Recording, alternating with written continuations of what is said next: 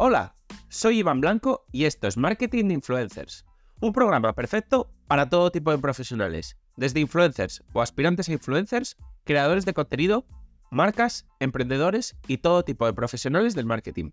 Aquí desterraremos mitos y prejuicios que existen contra este sector. Explicaremos cómo llevar estrategias de marketing de calidad trabajando con ellos, hablaremos de temas de actualidad y por supuesto os ayudaremos a alcanzar el objetivo de ser influencers. Además, dar las gracias a Consquare por patrocinar el podcast. Consquare es la plataforma número uno en Europa para la gestión 360 de las campañas con influencers y que ayuda a los profesionales del marketing con toda la potencia del Big Data a planificar, seguir y optimizar sus campañas en tiempo real. Por supuesto, no olvidéis suscribiros en cualquier plataforma de podcasting para estar atentos a nuevos episodios y dejar 5 estrellas si me escucháis desde Spotify. Abrocharos los auriculares, que comenzamos. Pues ya está aquí y ya ha llegado la primera ley muy enfocada en el mundo influencer en Europa y ha sido en Francia. En, Francia, en Francia existía un movimiento, sobre todo impulsado por, un cantante, un rapero creo que es, que bueno, venía a llamar a los influencers influvoleurs, eh, lo que serían traducido al castellano influladrones. Estas y otras muchas razones han hecho que, digamos que fuera un poco un tema convulso en, Francia, el tema de los influencers. Y esto ha provocado que sea el primer país de la Unión Europea en, digamos, entrar de facto en el sector y ponerse a legislar en el mismo. Esto, mm, digamos que puede ser un claro síntoma de que cuando se cree una ley europea, que tarde o temprano va a caer, yo creo que caerá en 2024 a, más tardar, pues digamos que la ley francesa, pues digamos que se la toma como referencia. Por tanto, se han adelantado e incluso ya podemos observar esta ley como bastante importante, pese a que nosotros estemos en España, porque puede que siente bastante precedente cara a la futura que va a haber. Bueno, otras de las razones también por las que ha ocurrido todo esto es porque en, Francia se estima que hay ya 150.000 influencers. Y bueno, pues han intentado poner freno un poco a los excesos que ya empezaban a producirse dentro del sector, porque claro, al estar creciendo tanto y sin legislación, pues se ocurren este tipo de excesos. Y bueno, por supuesto, proteger a los usuarios y los consumidores. Se ha aprobado este junio este pasado junio y bueno, ha sido aprobada tanto por la Asamblea Nacional como por el Senado. Y bueno, nos vamos a meter en, lo importante que, bueno, son un poco los puntos que incluyen, digamos, esta ley o los puntos más importantes que incluyen esta ley y que, bueno, es, digamos, interesante o es pertinente, pues, profundizar un poco en cada uno de ellos. Primero, prohíben algún tipo de promociones o DEFAN. Eh, otras solo aptas para plataformas donde no haya menores. Esto a mí me resulta extraño, ya que plataformas donde no haya menores, yo solo recuerdo OnlyFans y YouTube si indicas que un vídeo es para no es apto para, para menores. Pero el resto de plataformas, a partir de los 16 suele ser, o incluso menos, pueden estar menores dentro de ellas. Por lo tanto, esto, una de dos. O solo es para lo que digo, para YouTube y para OnlyFans, o creo que han entendido que hay más plataformas para adultos o que se puede, digamos, configurar mejor el contenido para adultos, que igual va por ahí porque Europa le va a pedir poder hacer esto a las redes sociales, igual que le está pidiendo muchas otras cosas. No lo sé.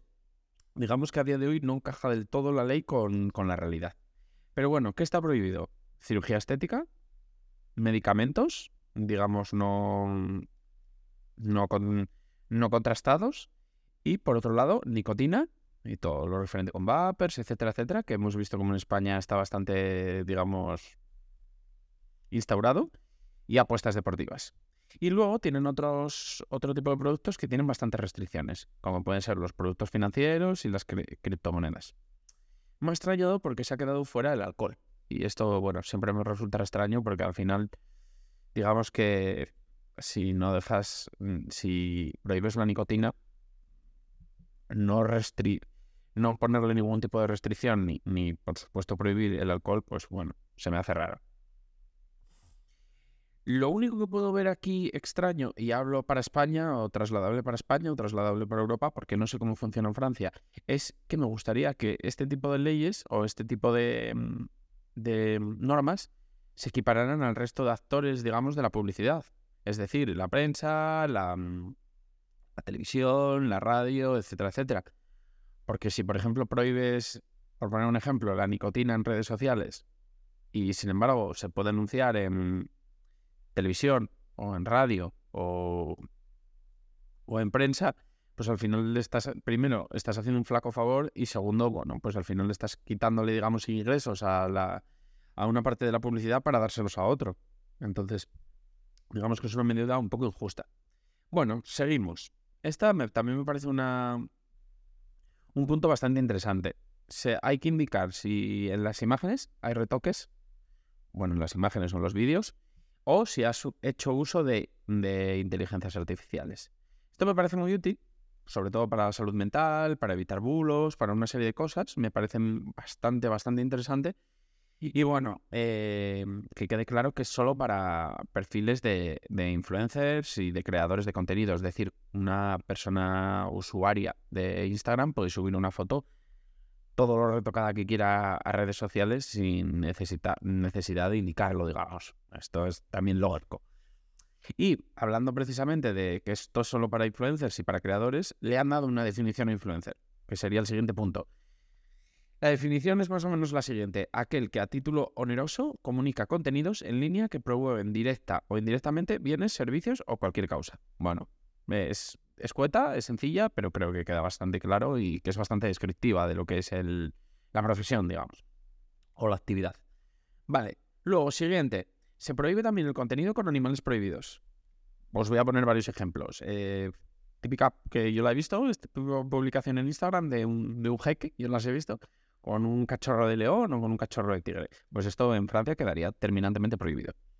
Lógico, también, mm, poco rebatible, digamos, yo creo que, vamos, es de, sentido común. Luego, a partir de ciertas cantidades de, dinero, en cualquier colaboración, todo tiene que ir por contrato. Creo que esto favorece sobre todo al influencer porque no le dejan una situación de vulnerabilidad y creo que, vamos, es, perfecto y, y, aquí hay poco tan, también, digamos, que, debatir. Está bastante, bastante bien. Luego, siguiente, tienes que tener un seguro de responsabilidad civil. Y esto, digamos que mm, salpica tanto a las personas que ahora mismo residen en Francia o en la Unión Europea como a las que residen fuera. Es decir, si creas contenido desde Estados Unidos para la, para la Unión Europea, tendrás que tener un seguro de responsabilidad civil. Esto me parece lógico porque al final cualquier actividad requiere de un seguro de responsabilidad civil. Por tanto, volvemos a lo mismo. Mm, todo lo que sea equiparar el sector al resto de sectores, pues es lógico. Siempre y cuando se equipare y no, por supuesto, digamos, se le perjudique frente a otros. Entonces, nada, nada que rebatir ante esto tampoco. Y luego, si no estás en la Unión Europea, además necesitas un representante legal en la misma. Esto creo que es lógico, pero creo que es lógico sobre todo para MrBeast, eh, por ejemplo, los, los, hermanos Paul, pero no le vería tanto sentido a que cualquier chica que hace TikToks, por ejemplo, en, en Estados Unidos y que pues tiene un 20% de, de visualizaciones en Europa que tenga que contratar un representante legal. Esto sí que lo vería un poco extraño. Entonces, no lo sé, no, no queda muy claro si va a partir de unos números, cómo va a ir, solo si realizas colaboraciones dentro de Europa, no lo sé. Entonces, bueno, esta es la que me genera un poco de dudas, pero dudas, no es que esté en contra, es que simplemente me gustaría entenderla mejor. Y luego, por otro lado, esto también lo veo una gran oportunidad para las agencias en Europa. Es decir, las agencias en Europa le pueden prestar servicios a gente tipo MrBeast y esto le puede proporcionar grandes ingresos a, Europa. Y esto, bueno, siempre, siempre nos va a venir bien, sobre todo porque estamos en Europa y sobre todo para los que estamos en el sector. Luego, por otro lado, siempre tiene que estar indicado si algo es publicidad. Y siempre, siempre. Esto, vamos, ya estaba pasando en España y es que es lógico. Es lógico, es, es útil y es sencillo. Sí que me genera un pequeño debate, que igual lo comento en un, un episodio, que es el que yo esto lo veo perfecto. Lo que me parece injusto es que las redes sociales, solo por decir que es algo publicidad, te penalicen el contenido. Esto sí que no lo veo lógico. Es decir, si el contenido es bueno, da igual que sea publicidad o no, si básate en el mismo algoritmo que se está basando para decir, vale, el contenido está gustando, lo sigo enseñando, lo sigo enseñando, lo sigo enseñando, sin que dé igual que sea o no publicidad, porque si no, si dices, no, por ser publicidad te penalizo, esto favorece que la gente pues no lo quiera señalar, porque si no el contenido va a ser peor y, también favorece de que da igual lo que te curres una publicidad que va a tener menos visualizaciones solo porque es publicidad, algo que no tiene sentido. Pero bueno, lo hablaremos en profundidad esto. Y nada, al final eh, habrá multas, incluso pueden llegar a la cárcel y las multas pueden ser hasta 300.000 euros o lo que digo, dos años de cárcel.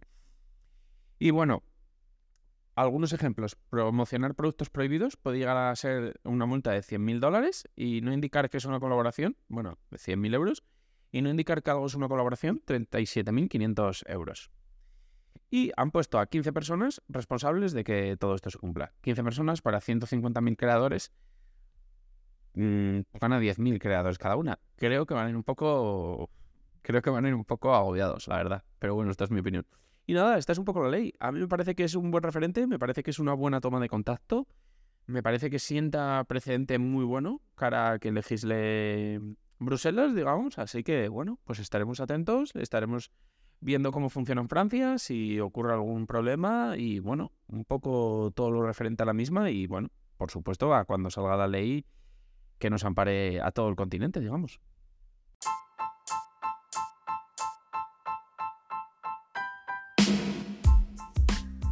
Y hasta aquí ha llegado el episodio. Compártelo si quieres que puede resultarle útil a alguien. Me ayudarás mucho y espero que también a la otra persona. Si quieres contactar conmigo, ya sea para cualquier asunto relacionado con el capítulo de hoy o cualquier otra cosa, puedes hacerlo por mail, hola, marketinginfluencers.com o en el contacto de mi web. Y además, si quieres contratar mis servicios, ya seas influencer o negocio, leer los artículos del blog o suscribirte a la newsletter con extras y contenido exclusivo, pásate por la web marketinginfluencers.com. Tienes todos los enlaces en el texto del episodio, junto con mis redes sociales y las del proyecto. Nos vemos en el próximo episodio. Ya sabéis, todos los días a las 8 de la mañana, de lunes a viernes. Nada más. Adiós.